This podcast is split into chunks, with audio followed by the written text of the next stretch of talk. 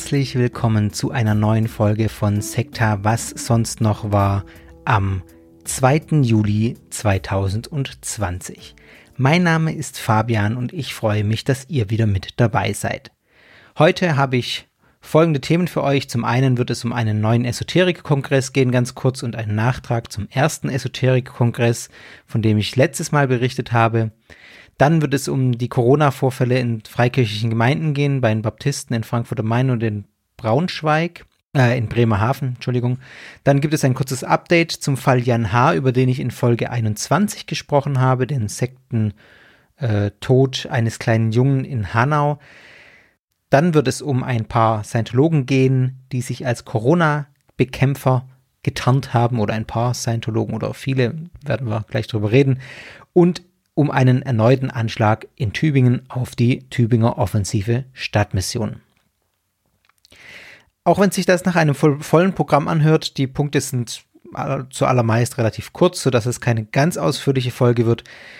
Ich sage es gleich vorab, ähm, ihr merkt, jetzt ist schon lang nichts mehr passiert hier auf dem Kanal. Es gab jetzt eine Zeit, wo ich sehr aktiv war, wo ich sehr viel, äh, in, auch in kürzeren Abständen, ähm, Content produziert habe. Jetzt ist gerade so eine Phase, wo es wieder viel um die Ohren ist bei mir und ich deshalb nicht zum Podcasten komme. Das ist eben so in dem äh, Podcast-Business hier bei mir zumindest. Ich bin nicht der, der regelmäßig alle zwei Wochen eine Folge raushauen kann das schaffe ich einfach nicht. Und wenn andere Sachen los sind, die einfach eine höhere Priorität in meinem Leben gerade haben, dann muss der Podcast leider auch zurückstecken, auch wenn ich große Lust dazu hätte, hier wirklich regelmäßig dran zu sitzen. Das schaffe ich einfach nicht. Also ihr müsst euch leider ein bisschen manchmal gedulden. Ähm, es wird jetzt auch noch eine Weile dauern, bis die nächste reguläre Folge kommt, das kann ich euch schon mal sagen es ist einfach gerade viel los und ja, muss ich glaube ich jetzt auch nicht erklären. Es ist einfach so und lasst den Podcast abonniert. Es wird wieder was kommen, keine Sorge, aber es dauert manchmal zwei, drei Monate. Also es gab es ja letztes Jahr auch schon oder es gab es, seit es Sekta gibt, ähm, immer wieder längere Pausen. Das liegt einfach am Leben. Äh, genau. Bevor es losgeht, eine kurze Bemerkung noch zu Copeland. Da hat mich ähm, sehr, sehr viel positives Feedback erreicht. Folge 25, Kenneth Copeland, das Wohlstandsevangelium. Vielen Dank dafür. Ähm, das war auch eine sehr intensive Folge auch für mich. Also danke, dass ihr da mir so viel positive Dinge zurückgemeldet habt. Es waren diesmal besonders viele äh, Rückmeldungen.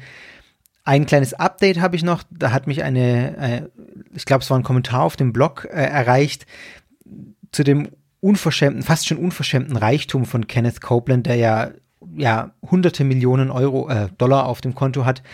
Das liegt wohl nicht nur, also der verdient sein Geld wohl nicht nur mit ähm, dem, was ich in der Folge beschrieben habe, also durch Spenden und solche Dinge oder seine, den Verkauf seiner, ähm, seines Merchandise oder seiner Bücher oder seiner CDs oder, oder was auch immer oder durch irgendwelche Gehälter, die er kriegt, weil er irgendwo Vorträge hält, sondern offenbar ist es so, dass auf seinem Grundstück auch jede Menge Öl ähm, ist. Und das erklärt natürlich, warum er so viel verdammt, so verdammt viel reicher ist als viele andere Teleevangelisten, die ja alle nicht arm sind. Aber dieses Öl erklärt dann doch nochmal diesen enormen Unterschied, denn er ist schon mit Abstand der reichste der Teleevangelisten. Das nur als kleines Nach, äh, als kleiner Nachklapp zu dieser Folge, genau, damit ihr da auch auf dem Laufenden seid.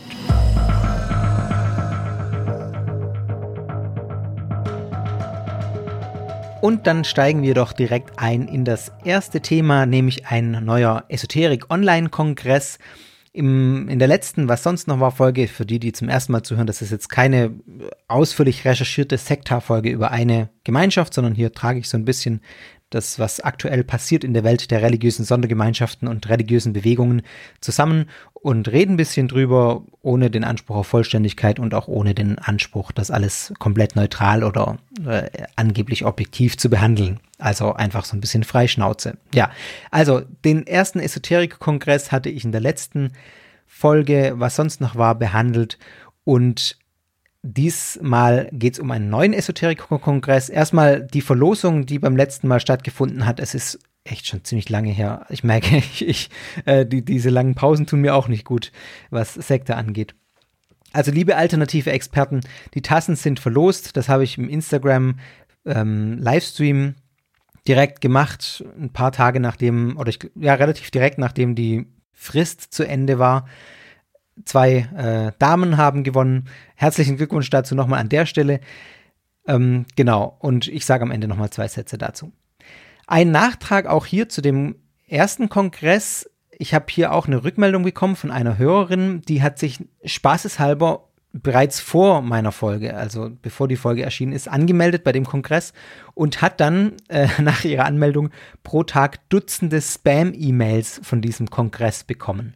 Also die haben ihre Teilnehmer offenbar richtig zugespammt mit Mails. Äh, die äh, Hörerin hat mir auch Screenshots geschickt, die habe ich gesehen, das waren wirklich unglaublich viele E-Mails, die sie da innerhalb von wenigen Tagen bekommen hat, also Dutzende das war krass, was die da äh, rausgehauen haben, dann an die E-Mail-Adressen, die ihnen dazugeflogen sind durch die Anmeldungen äh, zu diesem Kongress. Und natürlich haben sie jetzt die Daten diverser Menschen, also auch nicht das Schlechteste. Der Corona-Kongress, ich habe ja gesagt in der letzten Folge, dass der Kongress an sich kostenfrei gewesen sei und nur die weitergehenden Angebote der jeweils äh, jeweiligen Referentinnen und Referenten dann wieder was kosten. Das stimmt so auch. Allerdings habe ich ein kleines Detail vergessen, das mir jetzt nochmal klar wurde, also beziehungsweise auch dann im, im Austausch mit der Hörerin. Nur die Erstausstrahlung dieses Kongresses, die Erstausstrahlung zu einer bestimmten Zeit war kostenlos. Wer das Video dann oder die Videos danach nochmal anschauen wollte, der musste dafür zahlen oder ein Kongresspaket erwerben, also ähm, so, so ein rundum sorglos Paket sozusagen, mit dem man dann die ganzen Videos nochmal anschauen kann, zeitsouverän. Ähm, genau. Also wer den Livestream anguckt, angeguckt hat, der war fein raus, der konnte das kostenlos sehen. Wer es danach nochmal angucken wollte oder wer erst später dazu kam und es dann angucken wollte, weil er was verpasst hat, der musste fein zahlen. Also gab es doch Kosten.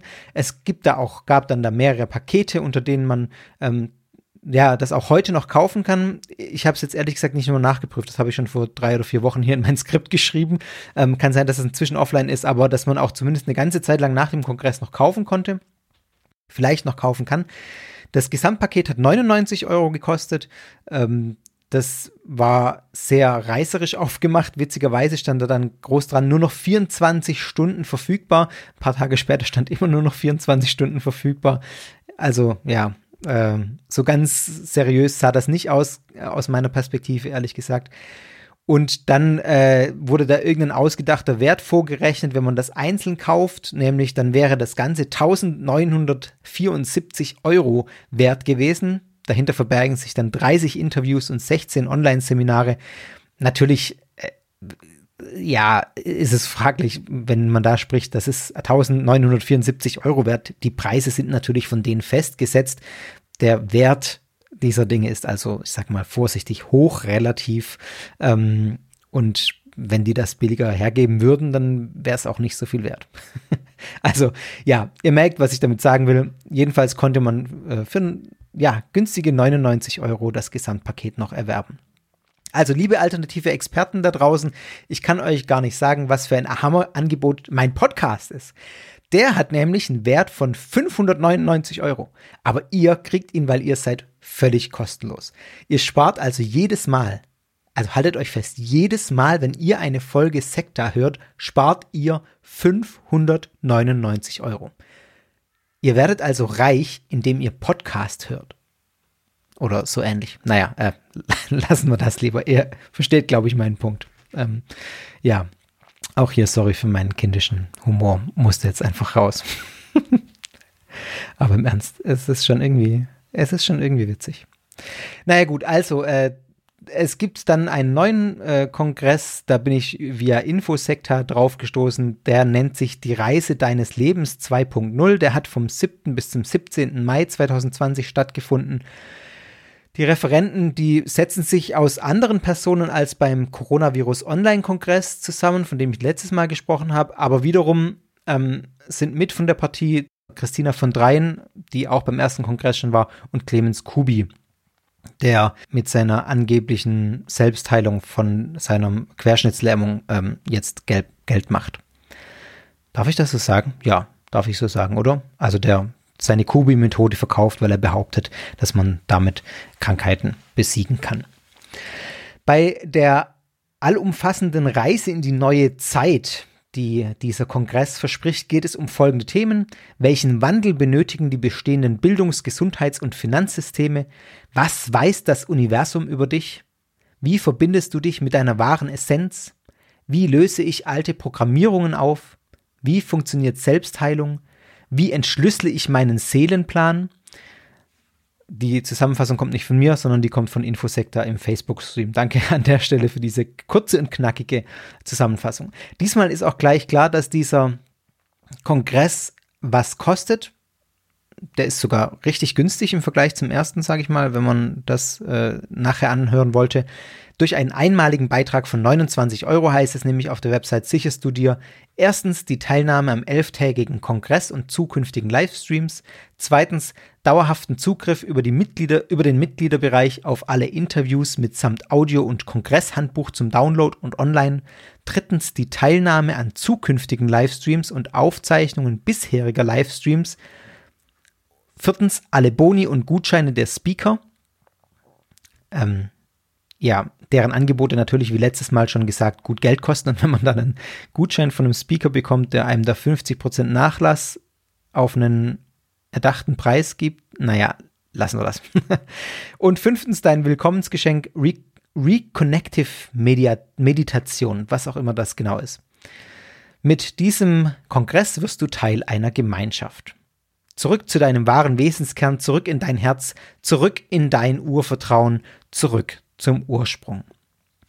Also, wie gesagt, Esoterik steht auf meiner Liste. Ich sitze schon an der Folge dran. Es tut mir echt leid, dass das gerade alles so ein bisschen länger dauert, aber ähm, das passt alles auch wunderbar in dieses, äh, in diesen, diesen Gedanken der Esoterik rein. Das lässt sich da sofort wiederfinden. Auch die, diese Selbstheilungsmethode von Clemens Kubi ist was, was voll in diesen Esoterik-Bereich reinpasst. Rüdiger Dahlke zum Beispiel ist äh, ein Arzt der auch äh, Esoteriker ist und auch in diese Richtung geht wie Clemens Kubi. Also wenn man sein, sein wahres inneres Selbst wiederfindet, wenn man im Reinen mit sich selbst le le lebt, so nenne ich es mal, dass man dann auch keine Krankheiten hat. Also das sind so ganz, ganz zentrale ähm, Gedanken, die in der Esoterik tatsächlich sehr weit verbreitet sind, aufgrund des Weltbildes, das die Esoterik vertritt. Aber dazu dann in der entsprechenden Folge mehr. Auch hier wieder habe ich die Befürchtung, dass da Verschwörungstheorien, das kann ich jetzt nicht belegen, das ist jetzt eine reine Befürchtung, die ich ausspreche, weil ich es beim ersten Kongress sehr deutlich gesehen habe und auch Christina von Dreien Verschwörungstheorien zum Beispiel verbreitet oder ja, zumindest andeutet. Ich kenne jetzt Christina von Dreien nicht im Detail, aber ähm, das ist auch in dieser Szene sehr zu finden. Also gerade Rüdiger Dahlke ist da auch kein unbeschriebenes Blatt. Da habe ich ein paar Videos bei YouTube mit ihm gesehen. Ja, also schwierig. Gerade mit Blick auf Corona ist, ist das doch ein, ich sag mal, eine Bewegung, diese Esoterikbewegung, die da sehr anfällig ist für solche Verschwörungsmythen. Äh, Nicht Verschwörungstheorien, sondern Verschwörungsmythen oder Verschwörungserzählungen. Ja, genau, so viel mal dazu. Ich wollte euch einfach noch sagen, dass es diesen zweiten Kongress, der dem ersten in einigem ähm, ähnelt, gibt.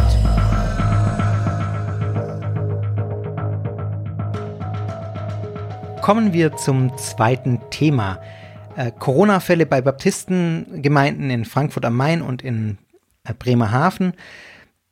Vielleicht mal vorab, wenn ich jetzt hier von Baptistenfreikirche spreche oder von Baptisten in diesem Kontext, dann meine ich damit nicht die klassischen ähm, ja, Baptisten, die man so vor Ort vielleicht kennt, sondern in diesen beiden Beispielen, das sind, soweit ich das jetzt nachrecherchiert habe, zwei Gemeinden, die keinem übergeordneten Bund Freikirchlichen Bund angehören. Also zum Beispiel nicht dem Bund evangelisch-freikirchlicher Gemeinden in Deutschland. Das ist die der Baptistenverbund in Deutschland zum Beispiel oder auch nicht dem äh, der Vereinigung evangelischer Freikirchen. Also so ja einfach eine bundesweite Freikirchenvereinigung, sondern es sind eigenständige Gemeinden, die keinem solchen Bund angehören. Man muss dann nämlich bei Freikirchen nochmal unterscheiden, was für Freikirchen hat man da vor sich solche, die einem übergeordneten Bund angehören oder ganz eigenständige äh, autonome Gemeinden. Ähm, da gibt es dann wieder die ohne, sag mal, ohne Migrationshintergrund und dann gibt es die, die nochmal speziell zum Beispiel von russlanddeutschen Aussiedlern ja, gegründet wurden und die haben nochmal eine eigene Prägung. Also man muss da beziehungsweise man muss sich das genauer angucken. Also die kann man nicht alle über einen Kamm scheren. Deswegen bin ich da sehr vorsichtig. Und hier geht es jetzt nicht um solche Freikirchen, die einem übergeordneten Bund zugeordnet sind.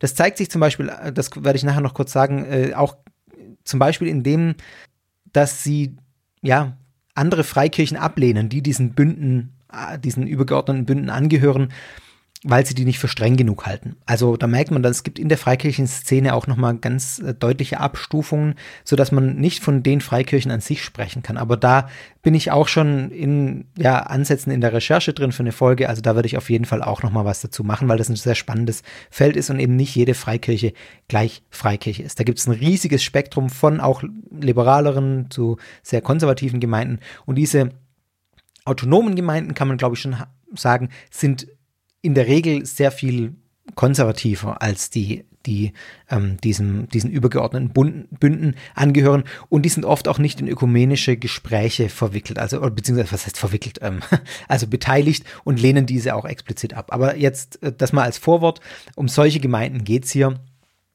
Und da ja, kommt, glaube ich, nach einem Absatz auch nochmal. Also, was ist passiert, auch wenn es jetzt schon eine Weile her ist, nach einem Gottesdienst äh, im Mitte Mai, hat in einer Baptistenfreikirche in Frankfurt am Main, ähm, haben sich mehrere hundert Menschen diese Gemeinde an Corona infiziert. Es sind über 200, von denen auch einige im Krankenhaus sind. Es war so, dass das Land Hessen Ende April eine Verordnung erlassen hat, dass wieder öffentliche Gottesdienste und religiöse Zusammenkünfte erlaubt waren. Vorgeschrieben wurde da ein Mindestabstand von 1,5 Metern. Außerdem dürften Gegenstände wie Kollektenkörbchen nicht entgegengenommen und weitergereicht werden. Es sei außerdem sicherzustellen, dass geeignete Hygienemaßnahmen vorhanden sind, zum Beispiel, dass Desinfektionsspender aufgestellt sind und die Glaubensgemeinschaften müssten die Regeln am Versammlungsort gut sichtbar aushängen. Jetzt ist es so, dass nach Angaben von einem Mann namens René Gottschalk, der ist der Leiter des Frankfurter Gesundheitsamts, dass bei diesem Gottesdienst in der Baptistengemeinde 180 Personen anwesend waren. Im wesentlich größeren Frankfurter Dom, zum Vergleich mal, dürfen nur 70 Besucher an einem Gottesdienst teilnehmen. Also die Vermutung liegt nahe, da waren viel zu viele Leute in einem kleinen Raum. Dann wurde wohl kein Mundschutz getragen, es wurde im Gottesdienst gesungen. Das ist wohl keine Pflicht und keine Regel äh, in Hessen, zu, zumindest zu dem Zeitpunkt, ähm, dass das gemacht werden musste. Aber es ja, ist inzwischen, also ich sag mal, hier in der Landeskirche ist es so, äh, dass das äh, so ist, dass Mundschutz getragen wird und im Gottesdienst ähm, nicht gesungen wird. Die Gemeinde sagt, sie hat alle Abstands- und Hygieneregeln eingehalten und gibt aber zu, dass es eben kein Mund-Nasenschutz getragen wurde und gemeinsam in einem Raum gesungen wurde. Einen ganz ähnlichen Fall gab es dann kurze Zeit später in Bremerhaven. Auch da haben sich mehrere Dutzend Menschen bei einem Gottesdienst der Freien Evangeliums Christengemeinde infiziert. Auch da wird äh, geprüft, ob es Verstöße gegen staatliche Hygienevorschriften gab. Und ähm, die Mitgliederzahl dieser Freikirchengemeinde in Bremerhaven wird auf rund 1000 beziffert. Das in Bremerhaven scheint äh, eine besonders radikale Gruppe zu sein, also gerade eine von diesen autonomen Gemeinden, von denen ich gesprochen habe, die ja da einfach sehr krass drauf sind, sage ich mal. Äh, die FAZ hat einen ähm, Baptistenpastor in Bremerhaven äh, ja kontaktiert und mit dem gesprochen also ein Baptistenpastor vom Bund Evangelisch-Freikirchliche Gemeinden in Deutschland, also von einem dieser klassischen Baptistengemeinden, sage ich mal, die in, diesen, in diesem Bund organisiert sind. Der hat über diese Gemeinde, die betroffene Gemeinde gesagt, die Bremerhavener Evangeliumschristen würden eine Zusammenarbeit mit anderen Kirchen strikt ablehnen, auch eben mit anderen Freikirchen. Sie werfen uns vor, sagt er, dass wir zu weltlich und zu lasch sind. Wir sind für sie verdorben. So wird dieser Baptistenpastor zitiert. Es ist wohl so, dass in dieser Gemeinde, Freien Evangeliumschristengemeinde in Bremerhaven, auch die weiblichen Gemeindemitglieder altertümliche Kleidung tragen, sehr zurückhaltend auftreten und zugleich in den Gottesdiensten die Teilnehmer sehr ekstatisch sind, geweint wird, geschrien wird, dass Zungenrede praktiziert wird. Eine besonders ekstatische Form des Gebets ist das. Genau, also und es ist so, dass Berichte über die Frankfurter Evangeliumschristen in eine ganz ähnliche Richtung weisen. Also die erste Gemeinde, auch da heißt es, dass die Gemeinde sich abschottet und diese traditionellen und charismatischen Elemente vereint und ja auch skeptisch gegenüber anderen Freikirchen ist. Was ist jetzt aus solchen Fällen zu schließen? Ich meine, das ist jetzt schon eine ganze Weile her, aber muss man deswegen alle Gottesdienste verhindern? Es ist ja offensichtlich, dass es jetzt auch nach mehreren Wochen nicht getan wird. Ich glaube auch, dass es tatsächlich so, dass man da genauer hinschauen muss. Ich war oder bin auch immer noch nicht ganz, ja, noch nicht ganz entschieden, was die Sache mit den Wiederaufnahmen von Gottesdiensten angeht. Ich bin da relativ skeptisch, aber im Allgemeinen rührt diese Skepsis bei mir nicht unbedingt aus Gründen des Infektionsschutzes, sondern aus, ähm, ich sag mal, theologischen Gründen, die führe ich jetzt hier aber auch nicht weiter aus. Ich glaube nämlich, dass es durchaus Möglichkeiten gibt, Gottesdienste zu feiern und dabei das Risiko zu minimieren. Also dieses Bashing der Kirchen oder der Freikirchen jetzt wieder Gottesdienste durchzuführen, das halte ich für wenig zielführend. Das ist, glaube ich, gut möglich. Es gibt große Kirchen, viele große Kirchen, die gut Abstand auch ermöglichen, die gutes Durchlüften ermöglichen. Dann ist es ja ohne Singen, ohne, mit Mundschutz ähm, noch besser. Viele Gottesdienste im Grünen, wann immer es geht. Draußen bei gutem Wetter ist ja jetzt gerade auch häufig kein Problem. Ein Unterschied, den ich schon sehe zwischen jetzt nochmal den klassischen Landeskirchen und den Freikirchen, finde ich, den man auch irgendwie bedenken muss. Fälle in Freikirchen betreffen oft viel größeren Umkreis, da es keine Gemeinden sind, die ein Einzugsgebiet jetzt nur im unmittelbaren Wohngebiet haben, also mal, das verdeutlicht, eine, eine klassische Kirche ähm, ist vor Ort in einem Dorf oder in einer Stadt und die hat halt den Einzug, das Einzugsgebiet ähm, der Leute, die um die Kirche herum wohnen und in den Gottesdienst gehen. Das ist in der Regel bei Landeskirchen der Fall. Bei Freikirchen ist es ein bisschen anders, da, da ist das Einzugsgebiet deutlich, deutlich größer. Die äh, Mitglieder wohnen da weit entfernt, also das ist gerade auch in Frankfurt am Main zum Beispiel so, dass die Mitglieder von sehr weit äh, entfernt kommen unter Umständen und das ja eben ein viel größeres Gebiet ist, in das, wenn so ein Fall jetzt wie Frankfurt am Main oder Bremerhaven eben passiert, dann das Virus auch wieder verteilt wird. Ich will nicht sagen, dass das dafür spricht, äh, auch Gottesdienste in Freikirchen äh, zu, zu verbieten oder keine Ahnung, also um Gottes Willen, aber das ist schon was, was man da auch sehen muss. Insgesamt scheint mir dann doch so, dass der Fall zu sein, dass das relativ spezielle Situationen gewesen sind in, in den beiden Gemeinden. 180 Teilnehmer in einem Raum, pff, das ist jetzt einfach auch nicht der Standard, auch in Freikirchen nicht. Ähm, und dann heißt es ja noch, dass sich viele auch infiziert haben, nicht im Gottesdienst, sondern danach beim ja, gemeinsamen Essen oder bei gemeinsamen Aktivitäten. Also ja, klar, äh, das, das betrifft dann den, da ist dann der Gottesdienst nicht unmittelbar der Auslöser, sondern das, danach, das gesellige Beisammensein anschließend sozusagen. Ganz unabhängig vom religiösen Profil muss man solche Superspreader-Events natürlich verhindern. Das wird jetzt politisch auch getan. Ähm, halte ich auch für sehr sinnvoll. Gottesdienste wie jetzt in Frankfurt am Main oder Bremerhaven, die zählen eben zu solchen Events und dann muss man da auch genau hingucken, finde ich, und muss auch dann sanktionieren, wenn die Regeln eben nicht eingehalten werden. Aber mh, hm, da bin ich nicht der, der darüber urteilt. Mal kurz als, äh, als Einordnung, also ich musste zum Beispiel auch schlucken, als ich vor kurzem in einer Einkaufsmall war und da waren die Läden trotz Beschränkungen relativ gut gefüllt äh, davor waren noch Dutzende Meter Schlange durch die ganze Mall. Das war, glaube ich, sogar ein Samstag. Äh, ich musste da kurz ein Buch abholen. Und äh, die Mall an sich war sehr, sehr voll. Und ich glaube, grundsätzlich ist es doch deutlich besser möglich, einen Gottesdienst unter kontrollierten, klaren Bedingungen ohne besonders hohes Infektions Infektionsrisiko zu gestalten oder minimales Infektionsrisiko als eine geöffnete Mall dahingehend sicher zu machen. Also ich bin da sehr zwiegespalten auch und sehe das alles sehr skeptisch und ähm, ja, wir werden sehen. Jetzt ist ja auch wieder eine Weile ins Land gezogen und ähm, es wird noch viel Zeit ins Land ziehen und ich bin kein Corona-Experte und harre der Dinge und bin gespannt, was da noch auf uns zukommt im ähm, positiven wie im negativen, muss ich ehrlich sagen.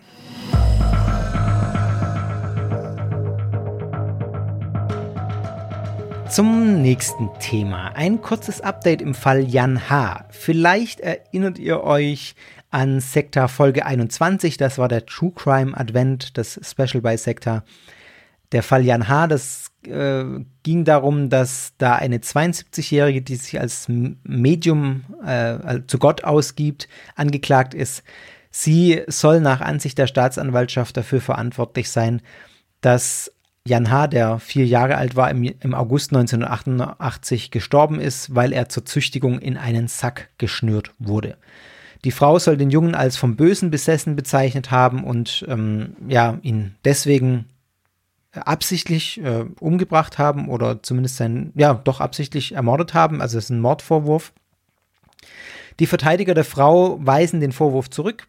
Und es ist so, dass äh, aus dem Kreis dieser Gemeinschaft, in der die Frau das Oberhaupt war, sowohl leibliche als auch adoptierte Kinder über schwere Misshandlungen berichtet haben und die, ja, einfach die Berichte da in eine sehr eindeutige Richtung gehen. Die Staatsanwaltschaft hat 2015 den äh, Fall neu aufgerollt, nachdem es eben solche Hinweise gab, dass bei diesem Todesfall von Jan H. 1988 einiges nicht so war, wie es damals ermittelt wurde. 1988 sind die Behörden von einem Unfall ausgegangen. Es hieß damals, der Junge sei an Erbrochenem erstickt worden, aber die Leiche wurde damals nicht obduziert und auch einiges sonst ist da nicht ganz glatt gelaufen. Jetzt aktuell ist es so, dass es zwei Sachen gibt, die passiert sind ähm, in dem Verfahren. Man kennt das ja, das dauert immer sehr lang. Ich glaube, ich habe auch in der Folge damals im Dezember gesagt, dass das Verfahren im Januar abgeschlossen wird. Das stimmt nicht. Also das Verfahren läuft noch. Das wird auch wahrscheinlich noch eine ganze Weile laufen. Aber es ist jetzt zwei, gibt jetzt zwei neue Dinge, die da vor Gericht äh, geschehen sind. Zum einen ist, dass der Gutachter, das äh, psychologische Gutachter sich mit dieser Sektenchefin unterhalten hat, die da wegen Mordes an dem vierjährigen Jan H. angeklagt ist. Und der hat gesagt, sie ist schuldfähig, trotz einer narzisstischen Persönlichkeitsstörung. Der Gutachter hat auch gesagt, es sei völlig irrelevant, ob es sich bei dieser Gruppe, in der Jan H. zu Tode gekommen ist, um eine geschlossene religiöse Gruppierung oder um eine Sekte handelt. Aus psychologischer Sicht für die Beurteilung der Schuldfähigkeit der Angeklagten sei das irrelevant. Der Gutachter hat auch gesagt, dass die Selbstdarstellung und die Selbstüberschätzung der Angeklagten in religiösen Dingen zwar schwer abnorm sei, aber keine Psychose darstelle wie ein Wahn. Also es liegt kein krankhafter Verlauf vor, hat er gesagt, und dementsprechend auch keine, ich sag mal, Entschuldigung für die Taten oder keine, also krankheitsbedingte Entschuldigung für die Taten. Der Gutachter hat zudem der Frau einen manipulierenden Umgang mit anderen Menschen attestiert und ihr einen Mangel an Empathie zugeschrieben, gesagt, sie hat da eben keine Empathie. Und zudem ist die Angeklagte eine ausgebildete Krankenschwester und hätte so dass die Folgen ihres Vorgehens ähm, klar einschätzen können müssen. Die hätten ihr klar sein müssen. Er sagt, Zitat, sie hätte wissen müssen, dass Fixierungen von Patienten, beispielsweise mit einer Zwangsjacke, niemals die Atmungs Atmung eines Menschen behindern darf. Also klare Aussage von dem psychologischen medizinischen Gutachter, der da ausgesagt hat vor Gericht, die Anklagte ist schuldfähig und ist für ihre Tat zur Rechenschaft zu ziehen. Dann hat ein zweiter Gutachter ausgesagt, nämlich der Gerichtsmediziner, der ähm, den vierjährigen Jungen untersucht hat. Den, der, der wurde ja 2017, glaube ich, exhumiert und dann nochmal untersucht. Und der hat nun bestätigt, dass die Todesursache, die von der Staatsanwaltschaft vermutet wird, korrekt ist. Er sagt nämlich, der Junge sei gestorben, eben weil er in einen Leinsack verschnürt wurde. Es sei kein Unfall gewesen. Der Sack, sagt er, ist letztlich die Ursache für den Tod gewesen. Ich zitiere weiter, es sei ein äußeres Ereignis gewesen, das zu einem nicht natürlichen Tod geführt habe. Jeder vernünftige Mensch muss erkennen, dass es keine kindgerechte Behandlung ist, ein Kind in einem Sack zu verschnüren. Ja, äh, volle Zustimmung. Das ist mit Sicherheit der Fall. Der Gutachter hat dann in seiner Aussage auch noch ähm, gesagt, dass der Junge wohl in eine tiefe Bewusstlosigkeit gefallen ist und dann eben erstickt sei an zuvor gegessenem Haferbrei. Und das Ganze wurde wohl auch die Szene äh, oder die Tat rekonstruiert mit einer Polizistin, die sich freiwillig in den Sack geschnürt hat. Und auch das habe ergeben, dass solch ein Vorgehen, wie es ähm, von der Angeklagten äh, ja, gemacht wurde, mit dem Jungen schnell zu einer gefährlichen Bewusstlosigkeit führen könne. So wie, soweit mal als kurzes Update zu diesem Fall, weil ich ihn eben auch hier bei Sektor hatte. Also diese zwei neuen Gutachten gibt es jetzt da und das, ja, ich bin gespannt, wie der Prozess weitergeht. Ich, für mich hört sich das sehr an, als würde die Frau hier tatsächlich ähm, meines Erachtens auch zu Recht Konsequenzen spüren ähm, müssen. Ich bleibe da dran. Ich bin natürlich kein, äh, kein Richter und kein, äh, keine Ahnung was, äh, genau. Aber also für mich hört sich das alles so an, als wäre das recht eindeutig, dass die Vorwürfe hier der Staatsanwaltschaft, dass da tatsächlich was dran ist. Und ich bin gespannt, wie das weitergeht und wie das dann auch ausgeht.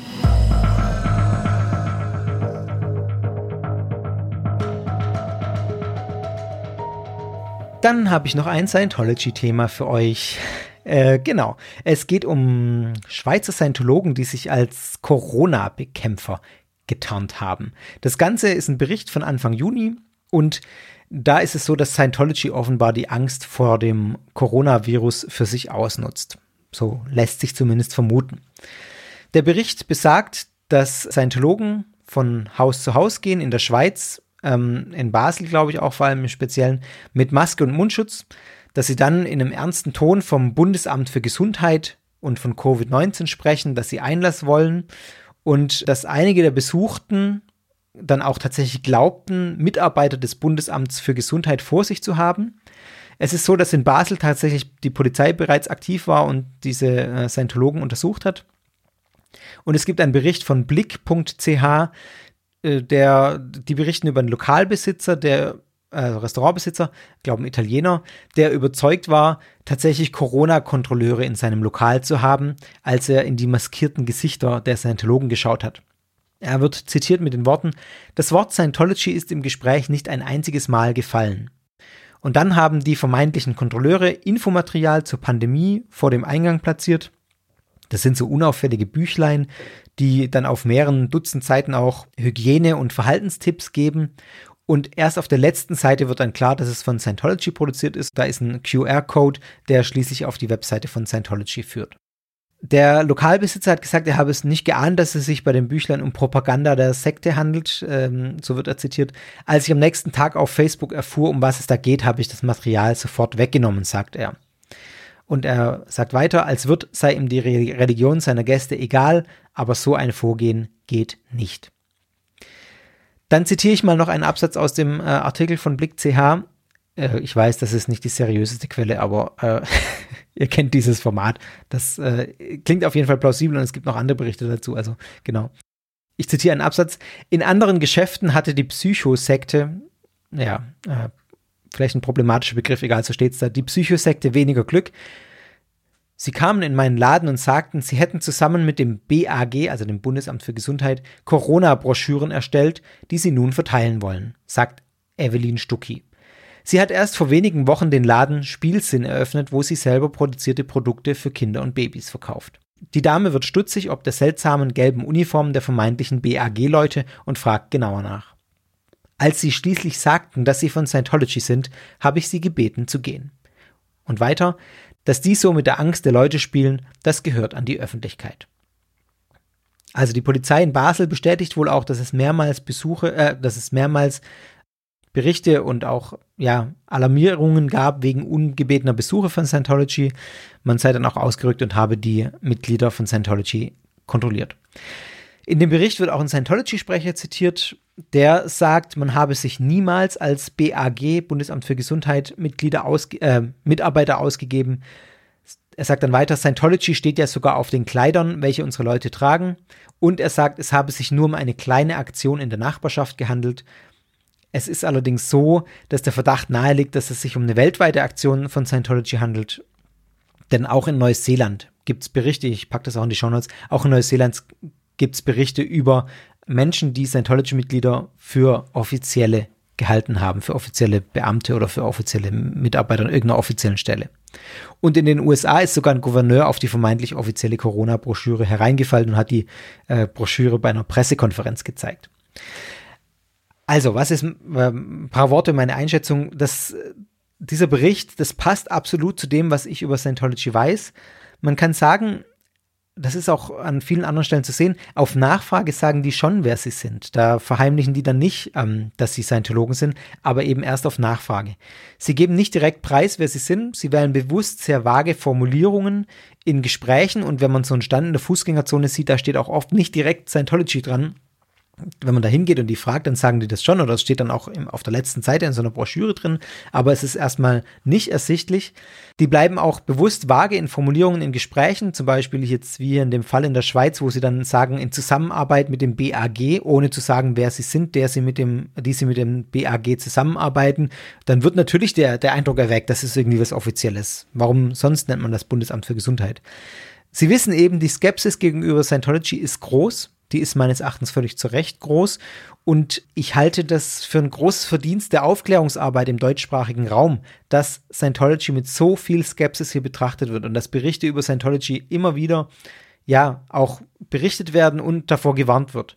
Es gibt jetzt auch wieder Fälle in, in Norddeutschland, wo Broschüren von Scientology verteilt wurden, äh, angebliche Drogen, oder was ist nicht angeblich, sondern die Drogenaufklärungsarbeit von Scientology oder ähm, Drogenrehabilitation, wie ist es, Drogentherapie, äh, also um wegzukommen von Drogen mit sehr fragwürdigen Methoden, die ich glaube sogar nachgewiesenermaßen in, äh, nicht funktionieren wo auch Scientology dahinter steckt. Also die haben auch so ihre, ich sag mal, Tarnorganisationen im Sinne von Organisationen, die anders heißen, wo nicht klar ist, dass da Scientology dahinter steckt und das eben erst, wenn man sich ausführlich damit beschäftigt oder mal guckt, wer steht da im Impressum, wer macht das schon, aber äh, oder wer ist dieser Ron Hubbard, auf die, der diese Lehren äh, produziert hat, auf denen Scientology basiert.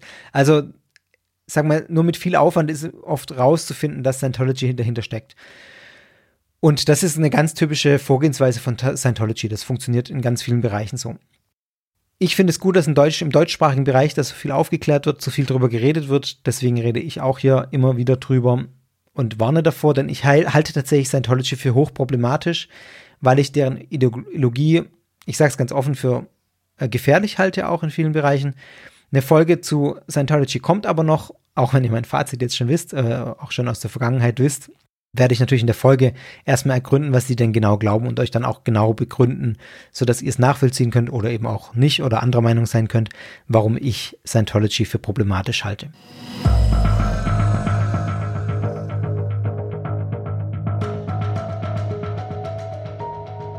Und zu guter Letzt ein kleiner, kurzer Punkt auch so eine Art Update oder Follow-up. Na, nicht direkt. Ne? Es gab was tatsächlich Neues, nämlich einen neuen Anschlag gegen die Freikirche in Tübingen, gegen die TOS, über die ich schon berichtet hatte. Ich weiß nicht mehr, wann das war, Anfang des Jahres in einer, was sonst noch war, Folge, was sonst noch war, sechs oder fünf, ich weiß es nicht mehr genau.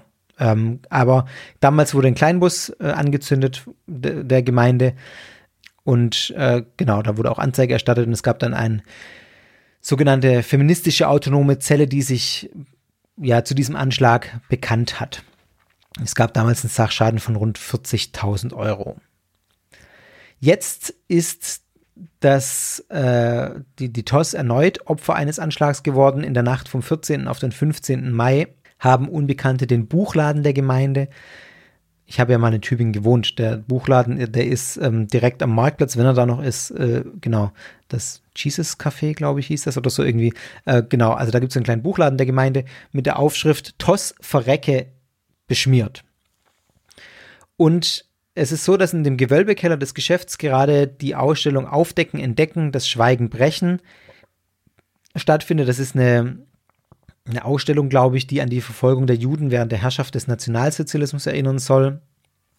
Die, die TOS, beziehungsweise deren Gründer Jobs Bittner, hat ja den Marsch des Lebens, heißt der, glaube ich, ähm, ins Leben gerufen. Also so ein Marsch, der eben auch an, an ja, die Aufarbeitung des Holocaust äh, erinnern soll, äh, beziehungsweise beitragen soll, der auch sehr kritisch gesehen wird, kritisch zu sehen ist, glaube ich. Das werde ich dann aber in der entsprechenden Folge ähm, genauer betrachten. Jetzt sagt der Leiter der Öffentlichkeitsarbeit der TOS, dass die Aufschrift TOS verrecke in erschreckender Weise an den Kampfruf der Nationalsozialisten Juda verrecke erinnert. Und genau, also so viel mal zu dem aktuellen Geschehen. Ich kann auch hier nur noch mal wiederholen, was ich im, äh, in der letzten Folge zu dem Thema schon gesagt habe. Also es ist wieder so eine dumme Aktion wie die erste auch, klar, ohne den großen Sachschaden, aber mit, mit äh, doch einem kleinen Sachschaden und irgendwie einer Beschmiererei. Die TOS kann sich hier jetzt sehr gut in die Opferrolle stilisieren. Ich will das jetzt, ja, ohne das jetzt mal groß zu werten, aber es ist auf jeden Fall so, sagen wir so, man, die, die, was die, wollen die Aktivisten erreichen? Die wollen, ich weiß ehrlich gesagt nicht, was die erreichen wollen, wenn ich so drüber nachdenke. Die wollen der TOS schaden. Kann man vielleicht so sagen das passt, das passiert durch diese dummen Aktionen aber nicht. Also, dass die das nicht sehen, ich verstehe es nicht. Ich verstehe nicht, wie diese Menschen, die solche blöden Sachen machen, wie Autos anzünden oder Häuser beschmieren, wie die nicht sehen können, dass das überhaupt nicht das erreicht, was sie wollen. Äh, deswegen meine Vermutung, vielleicht wollen die einfach nur Krawall machen oder wollen einfach nur irgendwas beschmieren oder kaputt machen, keine Ahnung.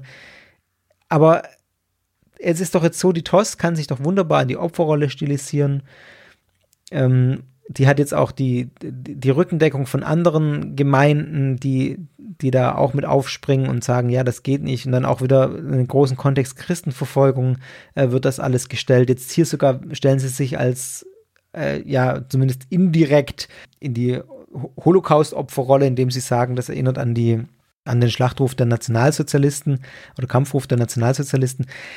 Also, äh, ich, also, ihr merkt so ein bisschen, wie mir die Worte fehlen, wie mir diese, diese Dummheit, Entschuldigung, dass ich sagen muss, aber diese Dummheit der Menschen, die sowas machen, einfach nicht in den Kopf will.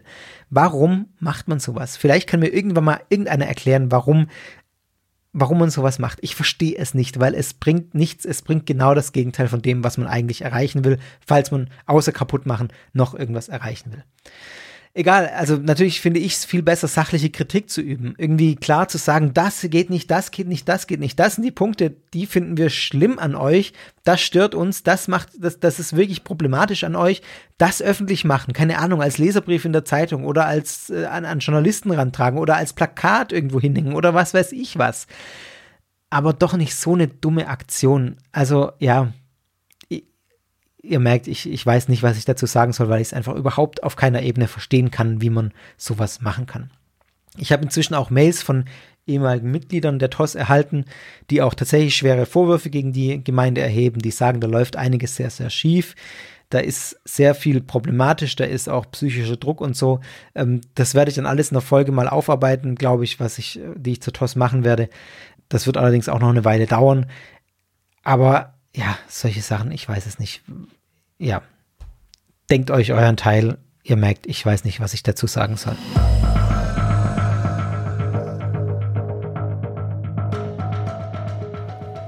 Damit hat sich's auch schon mit dieser kürzeren Folge von Sekta, was sonst noch war.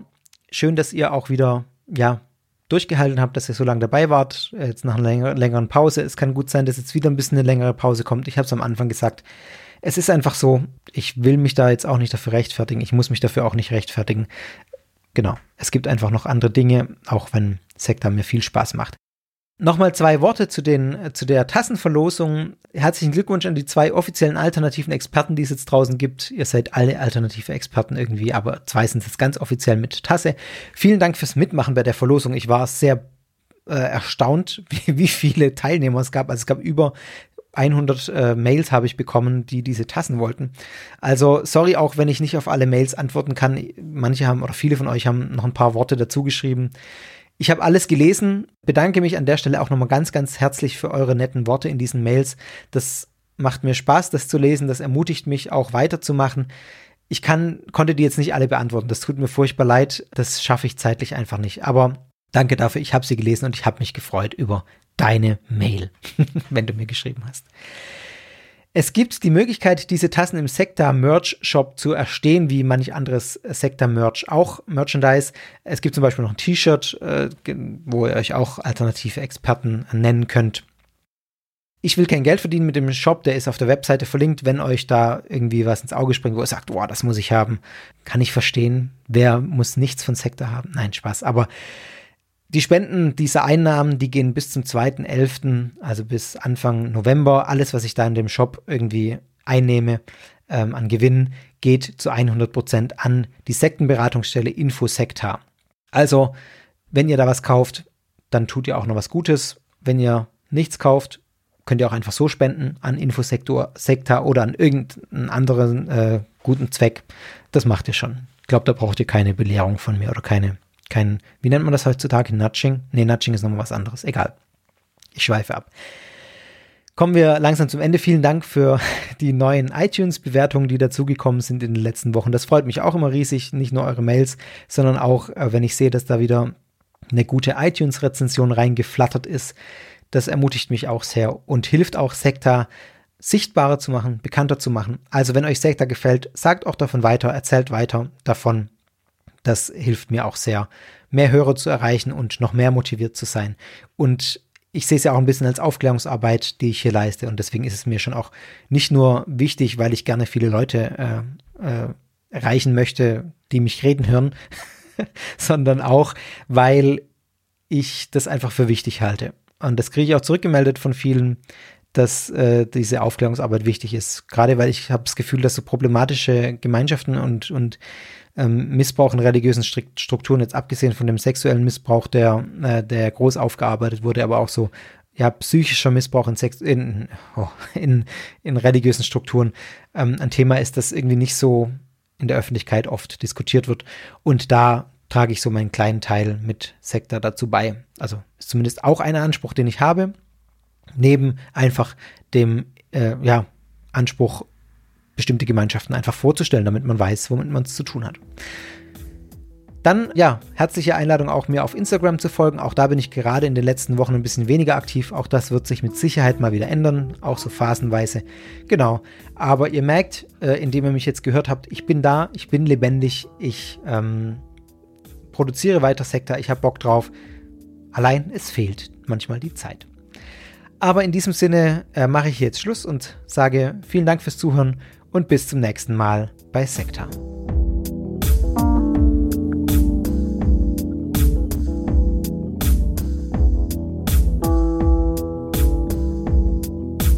Sektor ist Teil des Ruach Jetzt Netzwerks.